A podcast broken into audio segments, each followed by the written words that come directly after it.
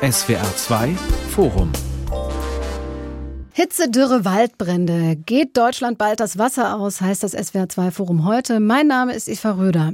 Wochenlang kein Regen, Dürre, Waldbrände, Ernteausfälle. Diese Phänomene haben wir jahrzehntelang in anderen Ländern, fast auf anderen Kontinenten verortet. Doch es gibt sie auch in Deutschland und dank Klimawandel immer häufiger. Appelle zum Wassersparen reichen nicht aus. Das ist auch den politischen Entscheiderinnen und Entscheidern bewusst. Und sie reagieren. Erst im März hat die Bundesregierung eine nationale Wasserstrategie beschlossen. Ressortübergreifend wird Geld in die Forschung und weitere Maßnahmen gesteckt. Doch reichen die aus? Was ist technologisch möglich und politisch nötig? Und wird es bald Verteilungskämpfe ums Wasser geben? Darüber diskutiere ich mit Dr. Laura Herzog, Postdoc am Lehrstuhl für Ressourcenmanagement der Uni Osnabrück. Sascha Mayer, Referent für Gewässerpolitik beim Bund für Umwelt und Naturschutz Deutschland e.V. und Eberhard Hartelt, Präsident des Bauern- und Winzerverbandes Rheinland-Pfalz Süd e.V. Herr Hartelt, wir haben September, es wird geerntet, die Weinlese hat begonnen. Merken Sie denn Unterschiede zum Beispiel im Vergleich zu vor zehn Jahren, als Dürresommer noch nicht normal waren? Die Weinlese kommt durch die Klimaverschiebung immer weiter nach vorne. Also im Schnitt beginnt der Herbst 14 Tage bis drei Wochen in manchen Extremjahren und wir sind dies Jahr auch wieder extrem, sogar vier Wochen früher. Also das, was früher der Herbst war, ist heute der Lesebeginn mitten im Hochsommer. Wie stellen Sie sich da um? Ja, die Blüte ist auch früher, von daher ist es auch eine Verschiebung des Vegetationszeitpunktes. Was den übrigen Ackerbau betrifft, da wird es immer dramatischer. Da merken wir sehr deutlich die Folgen. Wir haben jetzt die dritte wirklich schlechte Ernte im Schnitt in Rheinland-Pfalz. Ich persönlich auch auf meinem Betrieb, die wirklich eine katastrophale Ernte dieses Jahr. Mhm. Obwohl wir insgesamt eigentlich einen durchschnittlichen Niederschlag haben. Aber es kommt natürlich je nach Bodenart natürlich auch noch darauf an, dass die Niederschlagsverteilung die richtige ist. Also zum Pflanzenwachstum dann entsprechend Regen da sind. Und wir hatten dieses Jahr Jahr einen sehr guten Start eigentlich, sehr gute Niederschläge. Man sieht das auch auf den Helmholtz-Karten, was die Bodenfeuchte betrifft.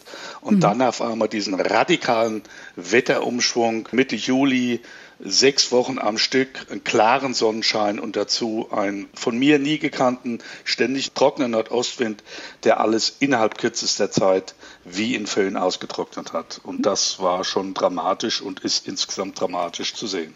Sie sprechen die Karten vom Helmholtz-Zentrum für Umweltforschung an, die messen, wie trocken es wo in Deutschland ist. Genau. Frau Herzog, die Klimaerwärmung, die bringt zwar viele Probleme mit sich, aber eigentlich ja auch mehr Regen, weil warme Luft das Wasser besser speichert. Warum gibt es denn trotzdem so viel Dürre? Ja, weil sich der Regen, den gibt's zwar gehäuft, aber er kommt dann einfach sehr stark als Extremereignis runter. Und wie das Herr Hartl gerade schon angesprochen hat, der kommt jetzt nicht mehr zu dem Zeitpunkt, wo man es erwartet hat, sondern kommt dann in geballten Momenten. Wir haben das jetzt gerade auch gesehen in Europa.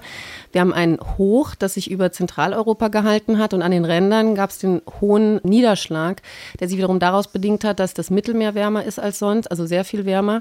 Und dann das Wasser verdunstet, aufsteigt, sich Wolken bilden und dann abregnen an diesen äußeren Rändern von diesem Hoch.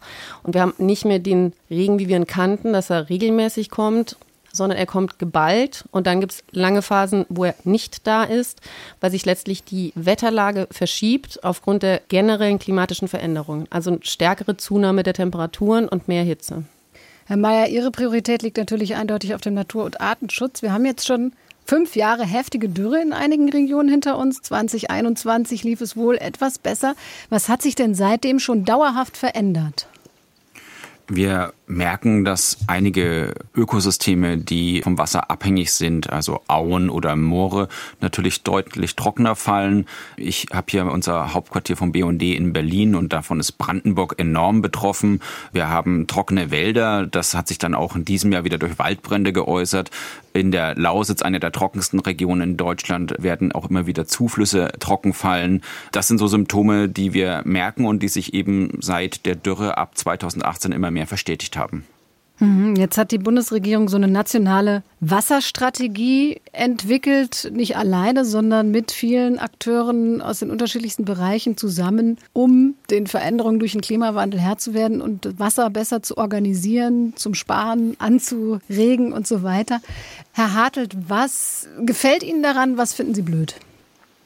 Also insgesamt denke ich, ist das ein Anliegen, was natürlich dringend bearbeitet werden muss. Wir müssen uns um Wasser zukünftig viel mehr Sorgen machen, als das in der Vergangenheit der Fall war. Was aus unserer Sicht wichtig wäre dafür, wäre, dass natürlich festzustellen ist, dass die Sicherung von Trinkwasser das Allerwichtigste und vorrangig ist, aber fast gleichbedeutend oder kurz danach muss auch die Bedeutung der Landwirtschaft und Wasser für die Landwirtschaft entsprechend gewürdigt werden. Denn Boden und Wasser sind eine der Grundvoraussetzungen, um Lebensmittel zu produzieren. Und wir produzieren nun mal Lebensmittel und brauchen auch Wasser hierfür. Zweiter Punkt ist vielleicht, es ist häufig angesprochen worden in dem Papier, aber sehr wenig darüber ausgeführt worden, wie man äh, kooperativ vorgehen soll. Es ist als Ziel formuliert, aber konkrete Ansätze, dies auch kooperativ und auf kooperativem Wege mit den verschiedenen Interessengruppen umzusetzen, das ist mir ein bisschen zu kurz gekommen, das Kapitel. Ja, es heißt, sie sollen sich zusammentun, zum Beispiel mit der Wasserwirtschaft, weil natürlich sie auch unter anderem für die Verschmutzung durch Pestizide oder so verantwortlich sind. Wie würden Sie darauf reagieren, Herr Hartelt? Ja, Pestizide in Trinkwasser ist stellenweise ein Problem, aber nicht eines der herausragendsten Es geht in erster Linie um Wasserverfügbarkeit und der Tatsache, dass die Grundwasservorkommen kleiner werden. Das heißt, dass die neue Grundwasserbildungsraten zurückgehen und das ist wie eine Zeitbombe. Wenn ein Brunnen erstmal kein Wasser mehr hat, dann sind möglicherweise schon viele Jahre, weil das ja sehr altes Wasser ist, verstrichen, bei denen man hätte reagieren müssen und sich um dieses Problem kümmern müssen diese Standardsätze Nitratbelastung, Phosphorbelastung und auch Pestizidbelastung, ja, das ist stellenweise ein Problem, aber wir sind mit Hochdruck daran zu arbeiten. Es gibt eine neue Düngerreform. Die Düngung geht gewaltig zurück, also der Einsatz von Düngermengen die Tierhaltung in Norddeutschland sind allein die Zahl der gehaltenen Schweine im letzten Jahr um 10 Prozent gesunken. Also da ist im Moment auch sehr viel in Bewegung. Und wir müssen aufpassen, dass wir die Hauptproblempunkte im Fokus behalten und nicht durch so, für mich sind das manchmal Standardvorwürfe, auch bei anderen Umweltfragen. Ganz schnell ist die Landwirtschaft wieder vorne dran und es lenkt so ein bisschen von der Hauptproblematik ab. Herr Mayer, was meinen Sie dazu? Ja, in Teilen gebe ich natürlich Herrn Hartelt da recht. Deutschland ist sehr divers und das ist auch, wie sich die Niederschläge verteilen und wie auch die Landwirtschaft sich in Deutschland gestaltet. Und die großen Wasserverbraucher in Deutschland, die finden wir vor allem in der Industrie, beim Bergbau, bei der Wasserversorgung selber. Das ist auch richtig. Also da sind die großen Potenziale, die auch zu greifen sind. Aber wir müssen natürlich auch sehen, dass wir mitten in der Klimakrise sind. Es wird wärmer, es wird mehr Beregnung, mehr Wasserverbrauch in der Landwirtschaft geben. Das heißt also auch, dass die Landwirtschaft in Zukunft mehr Wasser verbrauchen wird. Das ist ein wichtiger Faktor, den wir frühzeitig im Blick haben müssen. Und ich sehe bei der Geschwindigkeit, wie unser Wasserrecht, unsere Sicherung unserer natürlichen Ressourcen umgesetzt wird, nicht die größten Ambitionen bei der Bundesregierung und auch nicht bei den Bundesländern. Wir haben seit seit dem Jahr 2000 die europäische Wasserrahmenrichtlinie. Diese adressiert auch die nationale Wasserstrategie. Die europäische Wasserrahmenrichtlinie sollte bis 2027 umgesetzt werden und damit sollen die Gewässer alle in einen guten ökologischen Zustand gebracht werden. Und die Wasserstrategie sieht jetzt eine Perspektive auf 2050 vor. Also es hat keiner irgendwo die Möglichkeit zu sagen, dass nicht genügend Vorbereitungszeit war, dass wir unsere Gewässer wieder in Schwung bringen müssen, wieder in einen guten Zustand bringen bringen müssen. Das wissen wir seit dem Jahr 2000. Was wäre denn eine erste Initiative, die vielleicht auch schnell umsetzbar wäre, die Sie sich wünschen würden, Herr Mayer? Also Worüber wir sehr wenig wissen in Deutschland ist immer über die Wasserverbrauche der jeweiligen Sektoren. Wir haben da grobe Abschätzungen, die gibt's, aber detailliert wissen wir das nicht wirklich. Das hat sicher auch was damit zu tun, dass sogenannte Wasserentnahmeentgelte sehr unterschiedlich in den Bundesländern geregelt sind. In manchen Bundesländern wie in Hessen, Thüringen und Bayern gibt es diese Regelung gar nicht. Und wenn ich das eben nicht messe, weiß ich auch überhaupt nicht den Verbrauch. Also das ist die eine Maßnahme, dass ich besser messen muss, besser kontrollieren muss. Das andere ist natürlich, dass ich eine Kommunikationsoffensive machen muss, die zum Wassersparen aufruft. Wobei das doch beides enthalten ist jetzt in den nationalen Strategien, so ein Register zu schaffen, mehr Daten zu sammeln, aber eben auch eine Kommunikationsstrategie zu entwickeln. Na, wir dürfen die nationale Wasserstrategie jetzt nicht überbewerten. Okay. Der BUND unterstützt die natürlich vollstens, aber das ist jetzt erstmal eine Strategie. Dazu gibt es ein Aktionsprogramm Wasser. Das muss aber erst in die Umsetzung gebracht werden. Und für die Umsetzung ist selten der Bund zuständig, sondern meistens sind es die Bundesländer mhm. oder eben die großen Verbraucher. Also das ist schon richtig, was Herr Hartelt auch gesagt hatte, dass hier Kooperationen wichtig sind, denn ohne die Verbraucher selber und eben auch die Bundesländer geht es nicht. Die Bundesregierung kann das nicht alleine machen.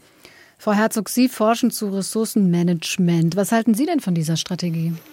Also es ist ein ganz wichtiges politisches Statement und ein Zeichen, dass jetzt auf nationaler Ebene klar geworden ist, okay, das Wasser ist eine wichtige Ressource, die zu schützen ist in Zukunft und dass auch klar gemacht wird, der Klimawandel ist auch ernst zu nehmen und wir müssen uns jetzt kümmern. Also von daher finde ich das als Politikwissenschaftlerin, die ich bin, schon mal extrem wichtig, dass dieses Zeichen gesetzt wird. Aber wie Herr Mayer gerade gesagt hat, es geht um die Umsetzung und die Frage, wie wir das runterbrechen dann in die Praxis. Und da stehen wichtige Themen drin. Und ich war wirklich begeistert, als ich gelesen habe, dass die Sektoren zusammenbringen möchten. Was Natur, heißt Sektoren zusammenbringen? Das heißt verschiedene Interessensgruppen. Also, dass mhm. man die Landwirtschaft zusammenbringt, die Wasserwirtschaft, die Naturschutzvereine, den Tourismus, mhm. die Menschen, die vor Ort leben. Also alle Menschen in einer Region, die Interesse haben an einem Ökosystem, an einem Wasserhaushalt, eben uns Verbraucher auch, Städte, Kommunen zusammenzubringen und zu gucken, okay, was ist euer Anteil am Wasserverbrauch? Was braucht ihr an Wasser? Wofür? Wie verändert sich das auch? Also das Muster an Wassernutzung in Zukunft, um dann gemeinsam Lösungen zu erarbeiten. Aber die Frage ist, wie wird das jetzt eben umgesetzt? Und Herr Mayer meinte, das ist dann auf Bundeslandebene wichtig und so ist es. Und dann gibt es auch die Landkreise, die sich darum kümmern. Und dann ist die Frage der Ressourcen. Haben wir genug Menschen vor Ort, die das machen können? Also die einfach die Arbeitszeit zur Verfügung haben, um sich zusammensetzen, um runde Tische zu etablieren, um das zu koordinieren, auch eine Moderation anzubieten. Und ist der politische Wille dann vor Ort da? Das ist eben der kritische Punkt. Und was auch noch die nationale Strategie unter anderem anspricht, ist eine Rückführung der Flüsse und äh, generell der natürlichen Beschaffenheit der Landschaft hin zu einem naturnahen Zustand, der auch mehr Wasser in der Fläche halten kann. Und das ist extrem wichtig, denn wir brauchen Wasser vor Ort und wir können das über naturnahe Maßnahmen schaffen. Also beispielsweise Wiedervernässung von Mooren ist da ganz wichtig, dass man Auen wiederherstellt, hatte Herr Mayer auch vorhin angesprochen dass man auch in Siedlungen Orte schafft, wo Natur ist, also wo wirklich dann auch der Regen wieder in die Erde fällt und nicht abfließt, weil wir derzeit einfach einen ganz großen Verlust an Wasser haben, wenn es dann runterkommt, das in die Kanalisation geht, in die Kanäle, in die Flüsse und dann ab in die nächstgrößere Wasserbassin, das wäre dann das Meer am Ende, und gar nicht in der Fläche bleibt. Wir brauchen das Wasser in der Fläche und das sagt die nationale Wasserstrategie auch. Bloß die Umsetzung, die ist dann eben kritisch. Und das braucht Zeit und es braucht eben die verschiedenen Sektoren, die da zusammenarbeiten. Ja, und das meiste Land in Deutschland ist ja bewirtschaftet. Das heißt, die Lösung wäre dann, Landwirten, Landwirtinnen das Land abzukaufen. Der Staat, wer würde das machen? Wie würde das laufen? Also es hängt das ist eine falsche, von der Region ab. Und das darf man so äh, drastisch nicht sehen. Also das kann sein, dass Landwirtinnen oder Landwirte einen Teil von ihren Äckern dann zur Verfügung stellen für beispielsweise, wenn Flüsse aus ihrer Begradigung rausgeholt werden und wieder mehr anderen sollen. Klar, da muss man dann mit den Leuten vor Ort sprechen, die da Flächen besitzen. Es gibt aber auch Kommunen, die Flächen haben. Es gibt Unternehmen, die Flächen haben. Und tatsächlich ist das dann ein Gespräch mit den einzelnen Besitzern oder auch Pächtern von Flächen, um zu gucken, okay, was bewirtschaftet ihr gerade? Könnt ihr diese Feldfrucht weiterhin anbauen, wenn wir hier die und die Maßnahmen durchführen, beispielsweise ein paar mehr Bäume pflanzen?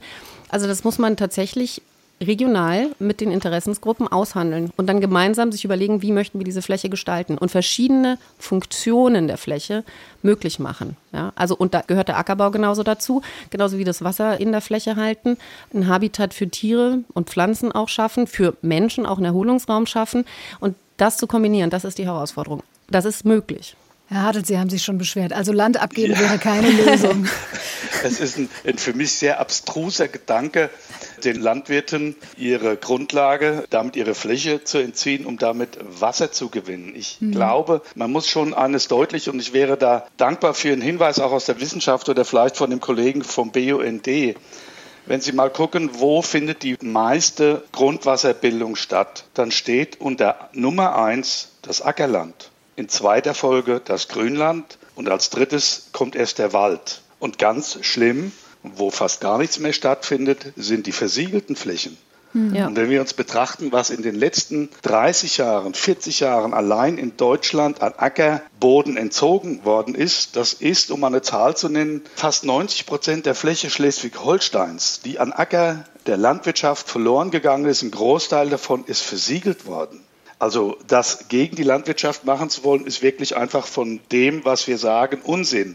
Und das hängt damit zusammen, dass wir häufig in der Diskussion von Wasserverbrauch reden, manchmal sehr, sehr leichtfertig. Und Wasserverbrauch ist in armen Gebieten, wenn wir an Spanien denken, da gibt es ja das Prägungsgebiet Gemüseanbau, dort wo Wasser weit her hin transportiert wird, etwas ganz anderes als bei uns in einem noch nach wie vor im Weltvergleich niederschlagreichen Gebiet.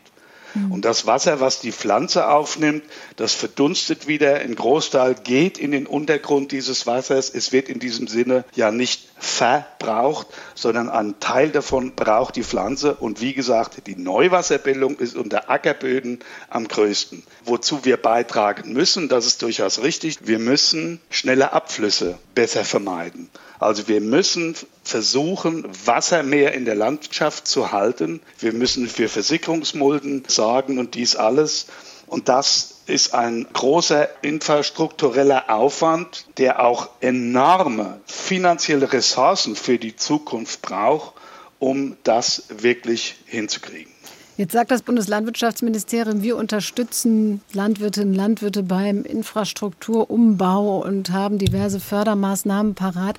Gibt es denn bei Ihnen, weil Sie haben ja in der Region, die Sie vertreten, tatsächlich auch mit einem sinkenden Grundwasserpegel zu kämpfen, schon Kolleginnen und Kollegen von Ihnen, die sich da versuchen umzustellen? Haben Sie da ein paar Beispiele? Also vielleicht? ich weiß nicht, wo wir in Rheinland-Pfalz mit dramatischen Grundwasserabsenkungen zu tun haben. Das ist Gott sei Dank noch nicht der Fall. Also nicht dramatisch wie in Brandenburg oder Sachsen-Anhalt, aber Nein. im Vergleich. Ja, das, was die Helmholtz-Karten von diesem Institut zeigen, ist die Wasserversorgung im Boden. Wir nennen das auch die nutzbare Feldkapazität das, was für die Pflanzen zur Verfügung steht. Und das sind Erscheinungen in der Natur, die wir auch sehen, die ich auch sehe. Ich wohne hier an einem Waldrand. Wenn ich morgens aus dem Badezimmer rausgucke, sehe ich wirklich abgestorbene Eichen in dem Wald stehen, die einfach nicht mehr genügend Wasser haben oder auch durch die Hitze, das kommt ja noch dazu, der letzten Jahre in manchen Sommern gelitten haben. Wir haben in Rheinland-Pfalz das größte Beregnungsgebiet in der Bundesrepublik Deutschland. Fast 15.000 Hektar werden beregnet und die werden aus Entnahme von Rheinwasser aus dem Altrhein an, während 15.000 Hektar für die zugegebenermaßen wasserintensiven Kulturen des Gemüsebaus genutzt. Dieses Netz auszubauen und damit Grundwasser oder tiefere Wasserschichten zu schonen, wäre eine der Maßnahmen, die eine Entlastung bringen würde. Es ist auch konkret schon angedacht. Wir haben auch Finanzpläne dazu entwickelt, beziehungsweise Finanzbedarfe dazu entwickelt und merken mit Entsetzen, wie teuer das ist, dass die Landwirtschaft das alleine nicht stemmen kann. Und da kommt wieder der Gedanke, das ist eine gesamtgesellschaftliche Aufgabe, zu der aber dann auch, und das muss die Politik machen, dann entsprechende Finanzmittel zur Verfügung gestellt werden. Ich würde da gerne anschließen an mehrere Punkte, ähm, die Sie gerade gesagt haben, Herr Hartelt. Also einmal zu der Frage mit der Grundwasserneubildung. Das ist nämlich wirklich kritisch. Also das Grundwasser ist generell zurückgegangen in den letzten Jahren und Jahrzehnten und zwar auch, weil wir weniger Niederschlag beobachten tatsächlich. Ja, und wir haben in Deutschland in den letzten 20 Jahren eine Menge an Wasser verloren tatsächlich. Also die ist nicht mehr vorhanden. Das sind 15 Milliarden Kubikmeter Wasser. Und das ist jetzt weg. Und dann ist immer die Frage, wie viel Wasser entnehmen wir eigentlich? Ja, und das hatte auch Herr Mayer angesprochen. Also, dass wir auch noch besser wissen müssen, wer entnimmt Wasser wofür, um dann auch wissen zu können, wo wir einsparen. Und die Entnahme derzeit wird gegengerechnet mit einem Dargebot. Und das Wasserdargebot bedeutet, wie viel Regen kommt runter, was ist der Niederschlag, wie viel verdunstet, auf ein Jahr gerechnet, auf die Bundesrepublik. Das hat natürlich jährliche Schwankungen, klar. Und das wird über eine längere Zeitreihe berechnet und bislang wird da immer der Datensatz aus den letzten 30 Jahren genommen. Mhm. Jetzt sind die mhm. aber veraltet, weil vor 30 Jahren gab es okay. ein ganz anderes Niederschlagsmuster als heute. Und wir müssen mit einer anderen Rechenart vorgehen, um das Dargebot zu erfassen. Denn derzeit klingt es noch so, als hätten wir ganz viel Wasser, bloß die Daten sind alt. Und wenn wir wirklich vorausschauend, also Prognosen, wirklich also wissen, wie viel Wasser haben wir denn in Zukunft noch, dann müssen wir mit den aktuellen Daten arbeiten und mit Modellen. Also es gibt ja Klimaszenarien, die man einarbeiten kann in Modellen, um zu berechnen, was die Wahrscheinlichkeit des Wasservorkommens ist. Und es ist wichtig zu bedenken, wie viel Wasser wir da rausnehmen, weil wir können ja nicht unbegrenzt alles rausnehmen, was es gibt, weil die Ökosysteme brauchen Wasser auch noch, sonst bricht das alles zusammen. Dann haben wir komplette Dürre und dann kommt auch nichts mehr nach.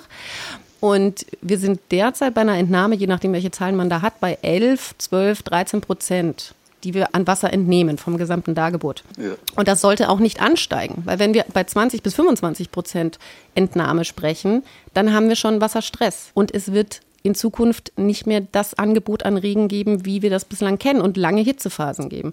Und da möchte ich noch einen Punkt sagen zur Infrastruktur, die verändert werden muss. Es ist extrem wichtig, dass wir die Infrastruktur verändern, die wir haben. Die Versiegelung, es ist letztlich absurd, was wir das Land zupflastern. Ja? Und das ist auch eine Frage Anpassung an den Klimawandel, an Hitze. Wenn wir eine zu betonierte Stadt haben, das merken wir sofort, das wird heiß und das kühlt auch nachts nicht mehr runter. Gleichzeitig und, sollen aber auch im Jahr 400.000 neue Wohnungen gebaut werden. Ne? Ja, da muss man sich überlegen, ja, wie kann man denn den Wohnbau? Genau.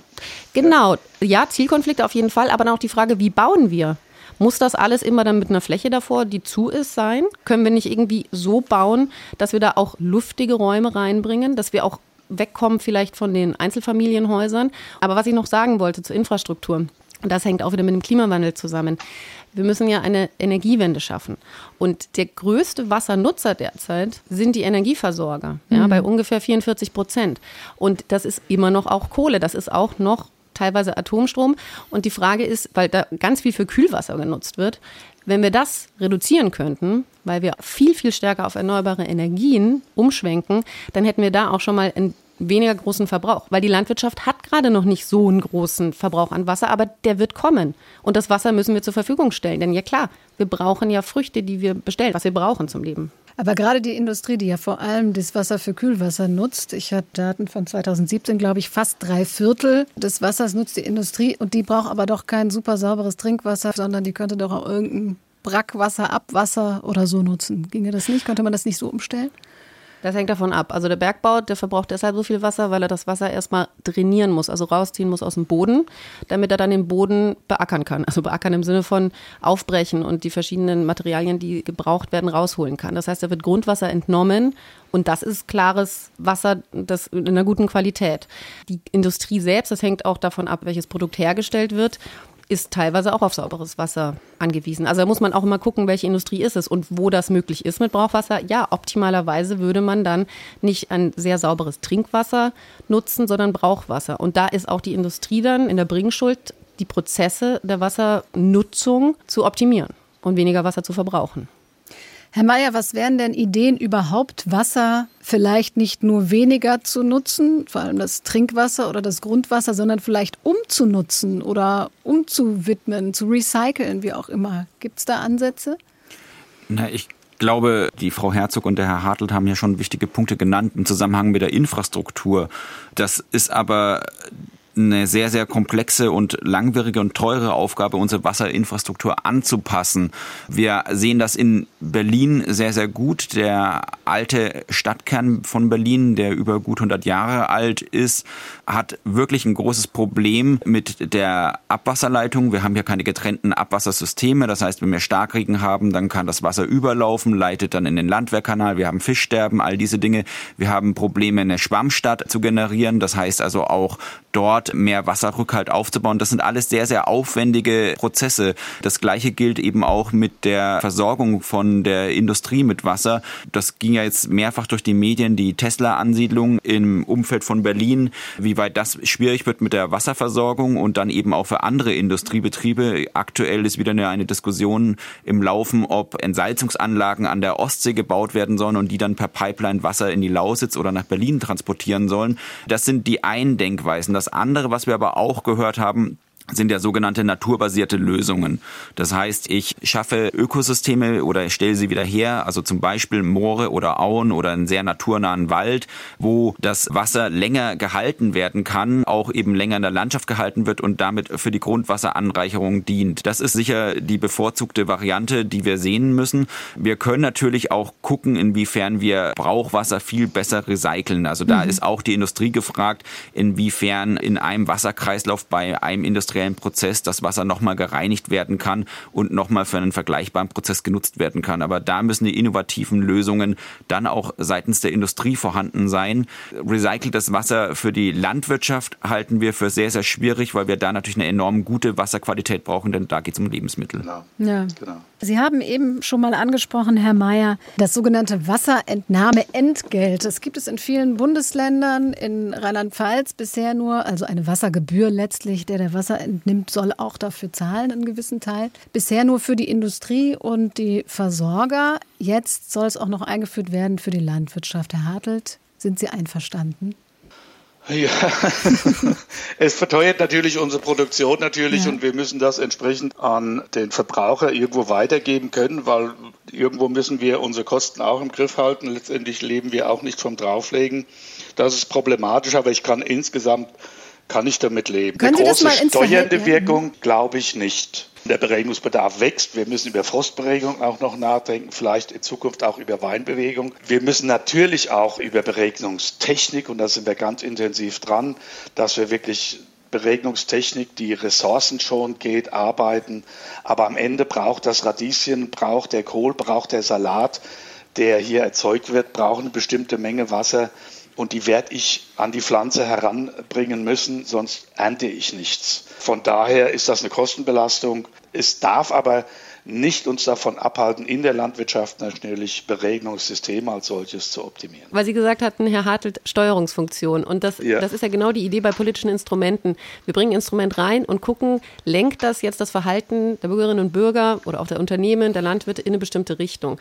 So, der Wassercent wird für die Landwirtschaft jetzt eingeführt in Rheinland-Pfalz und dann wäre es extrem wichtig, dass die Politik guckt, beobachtet, hat der auch die Wirkung, die wir uns erhoffen. Und wenn er sie nicht hat, ändern wir auch wieder was an dem Instrument. Und ich sage das deshalb, weil es so extrem wichtig ist, in Zukunft flexibel zu sein, als Management. Und Management einmal die Verwaltung, die Politik, aber auch alle anderen Sektoren, die wir vorhin angesprochen hatten, die Interesse an Ressource Wasser haben, gemeinsam zu überlegen, okay, wir haben jetzt eine bestimmte Maßnahme gefahren, so und so lang. Offensichtlich hat das aber nichts gebracht. Müssen wir umsteuern, müssen wir ändern. Und da auch ehrlich zu sein und zu sagen, okay, das hat nicht funktioniert, wir ändern das, wir lernen aus dem, was wir gemacht haben und sind adaptiv, also können uns anpassen. Und das passiert halt derzeit noch nicht genug tatsächlich. Aber das ist auch eine Denkweise, die okay. entwickelt werden muss. Und ich darf den Wassercent, den Gedanken auch nochmal weiter ergänzen. Wir würden, wo es um Grundwasser oder Brunnenwasser geht, was wir in der Südpfalz beispielsweise benutzen, da haben wir Pläne längst erstellt, um die an das Netz der Beregnung der Vorderpfalz mit dran zu hängen, also diese Brunnen damit zu entlasten und damit auch tiefere Wasserschichten zu entlasten. Und deswegen wäre es für mich auch wichtig, was passiert eigentlich mit dem Geld, was dort erhoben wird. Wenn wir dieses Geld dann für solche Maßnahmen, Infrastrukturmaßnahmen auch wieder verwenden, um super. solche Einrichtungen, die insgesamt dann dem ganzen Wassernotstand, der auf uns zukommt, zu nutzen, dann halte ich das nach wie vor auch für eine sinnvolle Sache. Ich habe ja. auch eine gute Idee, wofür man das Geld verwenden kann. Wir haben in der Südpfalz ungefähr zwei Leute, die kontrollieren 2000 Brunnen. Das heißt, die Forderung unserer Kollegen vom BUND in Rheinland-Pfalz ist natürlich auch, dass die Mittel aus dem Wassersend genutzt werden, um auch einfach den Wasserverbrauch besser kontrollieren zu können. Also da kommen wir dann auch zu dieser Steuerungsfunktion, weil das ist ja das Entscheidende, dass wir unsere Ökosysteme weiter am Laufen halten müssen. Das ist unsere Daseinsgrundlage. Wenn unsere Ökosysteme nicht weiter intakt bleiben, dann haben wir auch ein Problem in Zukunft mit der Neuwasserbildung. Absolut. Und deshalb ist es so wichtig, dass wir Menschen uns nicht als Außenstehend von dem Ökosystem verstehen, sondern als Teil des Ökosystems. Wir sind da mittendrin. Aber wenn wir uns als Teil des Ökosystems betrachten, ist jetzt ein Aspekt noch, finde ich, wenn ich darf, zu kurz gekommen. Mhm. Das ist wirklich die Nutzung von Trinkwasser. Trinkwasser, was aus einem dritten Leiter, aus sehr tiefen Leitern zum Teil gewonnen wird, zumindest bei uns in Rheinland-Pfalz, die zum Teil Jahrhunderte alt sind, diese Wässer die dort gefördert werden und im Pfälzerwald und auch anderswo. Und wie gehen wir eigentlich damit um? Wir benutzen ja. auch für unsere private Haushalte sehr viel Wasser. Das ist hoch aufbereitetes Trinkwasser. Was wir nolens volens, da kann keiner was dafür, das hat sich so entwickelt, zum Teil auch dazu benutzen, um Fäkalien wegzuspülen, um sauber zu machen und so weiter. Alles dies, um Schwimmbäder zu füllen im Hochsommer, mehr und mehr. Und das wird dann in den Kanal wieder entlassen, wird Kläranlagen zugeführt und dieses Wasser wird dann sehr schnell über die Vorfluter wirklich in Anführungszeichen entsorgt in die Nordsee und in die Ostsee. Kann man zum Beispiel, eine Idee von mir, Wasser nicht so weit aufreinigen in Kläranlagen und nicht in Vorfluter ableiten, sondern zurücktransportieren an die Stellen, wo es gewonnen wird und dort wieder der Versicherung zuführen und somit einen Kreislauf schaffen der Wasserversorgung. Wenn wir darüber nachdenken, was dazu technisch notwendig wäre, merken wir ganz schnell, vor welchen riesigen finanziellen Herausforderungen wir stehen. Das heißt, man würde das dann trennen. Es gäbe das Trinkwasser, was wirklich zum Trinken ist, was hohe Hygiene und so weiter erfordert und Eine man würde dann technologische ja. Möglichkeiten finden, dass zum Beispiel Wasser zum die Toilette runterspülen eben nicht so Ja, die gibt es schon. Also das ist ja schon da, auch das, die Trennung von Urin und Fäkalien. Und dann kann man das Urin wiederum auch zur Düngung nutzen. Mhm. und man nutzt Regenwasser dafür oder Brauchwasser. Also die technischen Lösungen sind da, die müssten dann etabliert werden und in neu gebauten Wohnungen zum Einsatz kommen. Und da braucht es dann auch wieder die Sensibilisierung der Bevölkerung. Und ich denke, das ist auch ein ganz wichtiger Punkt, wie sprechen wir über das Wasser, welche Lösungen bieten wir an, wenn es darum geht, Wasser zu sparen, wie gehen wir an die Menschen heran und machen ihnen klar, dass das nicht nur ein Verzicht ist, sondern auch ein Zutun zu dem Erhalt von Ökosystemen und welche verschiedenen Handlungsmöglichkeiten haben Sie da? Weil die Verbraucherinnen und Verbraucher natürlich auch ganz viel ändern können an ihrem Verhalten. Die nationale Wasserstrategie sieht ja als eine Maßnahme eine Kommunikationsstrategie vor. Es ist wesentlich, dass diese Kommunikation schnell aufs Gleis gestellt wird, weil hier nicht nur die Bevölkerung informieren müssen. Wir müssen natürlich auch alle notwendigen Entscheider dazu bringen, ihr Verhalten gegenüber dem Wasser zu ändern. Und wir brauchen natürlich auch Leute, die so ein Wassermanagement umsetzen. Wir haben enormen Fachkräftemangel in Deutschland. Also auch darum wird es gehen, dass wir genügend Ausbildung in diesem Bereich schaffen. Hitze, Dürre, Waldbrände. Geht Deutschland bald das Wasser aus, heißt das Thema im SWR2 Forum heute. Ich bin Eva Röder und diskutiere mit Dr. Laura Herzog, Postdoc am Lehrstuhl für Ressourcenmanagement der Uni Osnabrück, mit Eberhard Hartelt, Präsident des Bauern- und Winzerverbandes Rheinland-Pfalz Süd und mit Sascha Meyer vom BUND. Herr Meyer, wenn Sie schon diese Kommunikationsstrategie ansprechen, was würden Sie denn als erstes den Leuten klar machen wollen? Weil das Wasser irgendwie kostbar ist und dass man es nicht verschwenden soll, das haben, glaube ich, alle irgendwie mitbekommen. Die Frage ist, ob man es dann auch macht. Ne? Also als erstes würde ich mich versuchen, an die Multiplikatoren zu wenden. Also eben die Betriebsleiter, die Entscheider in den Kommunen, die Leute, die in den Stadträten sind, damit dann klar wird, dass sie vor Herausforderungen stehen. Also ein einfaches Beispiel ist zum Beispiel dieses Thema Starkregenereignisse. Vor dem Ahrtal war das auch eher eine Information, dass es das geben kann, dass vor allem Insider wussten. Aber erst diese Katastrophe brachte das dann in ein weiteres Bewusstsein. Und ich habe hier und da immer wieder auf kommunaler Ebene mit Entscheidern gesprochen, die sagen, na, das ist bei uns eigentlich gar nicht möglich und erst dann ein genaues Betrachten zum Beispiel ihrer Stadt hat dann auch das Bewusstsein gestärkt. Also ich glaube, wichtig ist hier vor allem die Entscheider voranzubringen, mhm. die dann wiederum bei den Menschen vor Ort das Thema adressieren. Es wird nicht eine zentrale Strategie geben, wo wir sagen, im Garten bitte weniger gießen, weil der Rasen braucht das weniger und mehr konzentrieren, dass wir eine Regentonne haben. Also das wird nicht das Einfache sein. Da geht es hier ums Bewusstsein ein anderes großes Thema, wo wir auch das Bewusstsein stärken, Sie haben das ja gemerkt jetzt hier an der Diskussion, die wir hier sehr breit geführt haben auf nationaler Ebene, war ein Großteil des Wasserkonsums, den wir haben mit unseren Verbrauchsgütern, findet im Ausland statt. Also das Wasser, was wir für unseren Lebensstandard verbrauchen, kommt zum 14 Prozent aus dem Inland und zu 86 Prozent aus dem Ausland. Also auch hier müssen wir die Kommunikation viel mehr stärken, dass den Leuten bewusst wird, wenn wir Produkte importieren, dass das natürlich auch einen Wasser Fußabdruck im Ausland hinterlässt und vielleicht noch mit deutlich gravierenden Wirkungen als in Deutschland. Ja, ich wollte nämlich eine Zahl nennen, um das mal zu veranschaulichen. Also wenn wir ein Kilogramm Tomaten in Deutschland anbauen, dann braucht das ungefähr 9 Liter. Und wenn das Ganze in Spanien angebaut wird, diese Tomate, dann braucht ein Kilogramm 83 Liter. Und das ist ein dramatischer Warum? Unterschied weil es da trockener ist und mhm. weil wir hier einfach die Feuchtigkeit im Boden die Tomate viel länger durchbringt. Ja, wir müssen da seltener Wasser draufpacken, weil mehr Feuchte im Boden steckt. Und wenn sowas den Menschen bewusst ist, dann greifen sie im Winter nicht zu den Tomaten aus Spanien und auch nicht zu den Erdbeeren, die saisonal eigentlich im Frühjahr und ähm, Frühsommer existieren. Denn bei den Erdbeeren ist es auch nochmal dramatisch. Ein Feuchtgebiet in Südspanien hat den Kipppunkt wahrscheinlich schon erreicht und wird austrocknen, weil in der Region so stark die Erdbeeren bewässert werden für den europäischen Konsum. Mhm. Und wir verbrauchen pro Tag, pro Person 7200 Liter Wasser in diesem Wasserfußabdruck, der eben sich aus den Produkten, die im Ausland produziert wurden und Wasser verbraucht haben, ergibt. Eine Idee für die Landwirtschaft in Deutschland ist ja auch, dass man umstellt auf andere Feldfrüchte. In Ostdeutschland passiert das schon, da werden dann Kichererbsen angebaut oder ähnliches. Ist es grundsätzlich ein Lösungsansatz, Herr Hartelt? Ja, das sind ständige Überlegungen, die ich mir auch in meinem Betrieb mache. Ich habe in den letzten Jahren zunehmend auf Weizensorten zum Beispiel umgestellt, die aus Frankreich stammen, das heißt von der Genetik nicht so viel Wasser brauchen. Die Bodenbearbeitung, da sind wir ständig dran. Jetzt gerade im Moment, wir haben ja wieder eine furchtbare Trockenperiode. Also Begrünungen zu halten, dort wo es möglich ist, möglichst wenig in den Boden einzugreifen, ihn geschlossen zu halten, dass wenig in diesen Phasen, wie wir sie jetzt gerade haben, Verdunstungen entsteht. Das ist unser, wie soll ich sagen, unser Handwerk. Das passiert ja im hocheigensten Interesse. Dort, wo der Regen knapp wird und die Regenverteilung ungünstiger wird für die Landwirtschaft, bin ich aus purem Eigeninteresse daran, ständig zu überlegen, wie kann ich das Wasser in meinem Boden halten, Pflanzen verfügbar machen für die nächste Kultur. Aber das ist regional sehr unterschiedlich, ist auch begrenzt, das muss man deutlich sagen. Und da gibt es keine Patentrezepte. Also aus anderen Gründen wäre es auch sinnvoll, Fruchtfolgen aufzuweitern, wie der Ackerbohnen und Erbsen beispielsweise oder in meinem Fall Rotklee, der hier früher viel gewachsen ist, oder auch Luzerne in meinem benachbarten Gebieten in Rheinhessen anzubauen. Das Problem ist, dass wir für solche Früchte vielfach überhaupt keine Verwendung haben. Mhm. Es ist keine Nachfrage dafür da.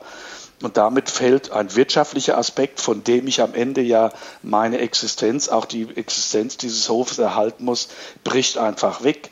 Und deswegen ist es immer regional abhängig. Gibt es irgendwo Verarbeitungsstellen, gibt es Produktion, wo ich so etwas einsetzen kann? Und das ist das Problem immer ganz unterschiedlich in unterschiedlichen Regionen. Die Umweltministerin Steffi Lemke hat schon gesagt, weil ein Effekt des Klimawandels auch ist, dass es eben in einigen Regionen viel mehr regnet, in anderen Regionen viel weniger, dass man diese Leitungen ausbauen muss und möglicherweise auch ein paar hundert Kilometer das Wasser transportieren muss. Hier in Stuttgart zum Beispiel kriegen wir schon das Wasser auf dem Bodensee. Wäre das auf Dauer eine Lösung? Würde ich sagen, muss man abschätzen tatsächlich regional. Wie drastisch ist der Mangel in einer Region? Wo könnte eine Quelle herkommen? Also jetzt Entsalzung hatte ja Herr Mayer angesprochen von Ostseewasser. Das ist ja extrem teuer erstmal so eine Entsalzungsanlage. Da muss man schon sehr gut die Kosten kalkulieren. Stellen wir die wirklich dahin und dann muss das Wasser noch aufbereitet werden. Und dann wird es eben nach Berlin transportiert. Ich stehe dem erstmal skeptisch gegenüber, aber das, denke ich, muss man dann auch mit Ingenieuren und mit der technischen Umsetzbarkeit abwägen tatsächlich. Ich setze deutlich stärker auf naturbasierte Lösungen, will der ja. Ministerin aber auch nicht widersprechen. Das wird hier und da nötig sein, Leitungen zu bauen.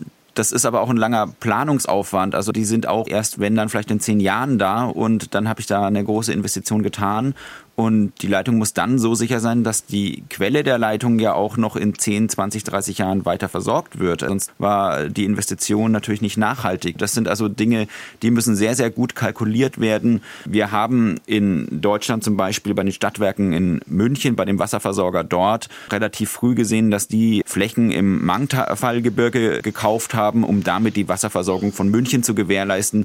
Also das sind sicher nachhaltigere Lösungen, soweit sie denn möglich sind. Aber es wird sicher auch auch hier und da Ausnahmen geben, wo wir über Leitungsbau nachdenken müssen. Die andere Frage wird aber auch sein, in welchen Regionen kann ich welche Industrie ansiedeln. Eine große Diskussion haben wir bei uns in der Lausitz, wo natürlich weiter sehr wasserintensive Industriezweige angesiedelt werden sollen, was aber wiederum paradox ist, weil das eben ein sehr, sehr trockenes Gebiet ist. Hm. Um Arbeitsplätze zu schaffen in erster Linie, das ist das Argument, oder? Ja, vor allem um den Transfer zu schaffen. Hm. Wir haben den Ausstieg aus der Braunkohle und das muss natürlich abgefangen werden. Die Fachkräfte sollen gehalten werden. Der Standort versteht sich als Industriestandort, das soll weiter so bleiben. Aber da muss ich dann eben aber auch sehen, ob die äh, natürlichen Gegebenheiten das alles hergeben können. Wir haben verschiedene Player in dem Spiel. Wir haben die Industrie, die sehr viel Wasser abzapft. Wir haben Landwirtinnen und Landwirte, die ja auch für unsere Ernährung sorgen, aber eben auch sehr viel Wasser brauchen. Und uns natürlich als Endverbraucher, die einen großen Wasserfußabdruck haben, aber eben auch Trinkwasser brauchen. Gutes, hygienisches, sauberes Trinkwasser. Was meinen Sie, wird es zu einem Verteilungskampf kommen? Gibt es den vielleicht auch schon? Also ich würde sagen, nein, weil wir sind kluge Wesen, ja, im Grunde.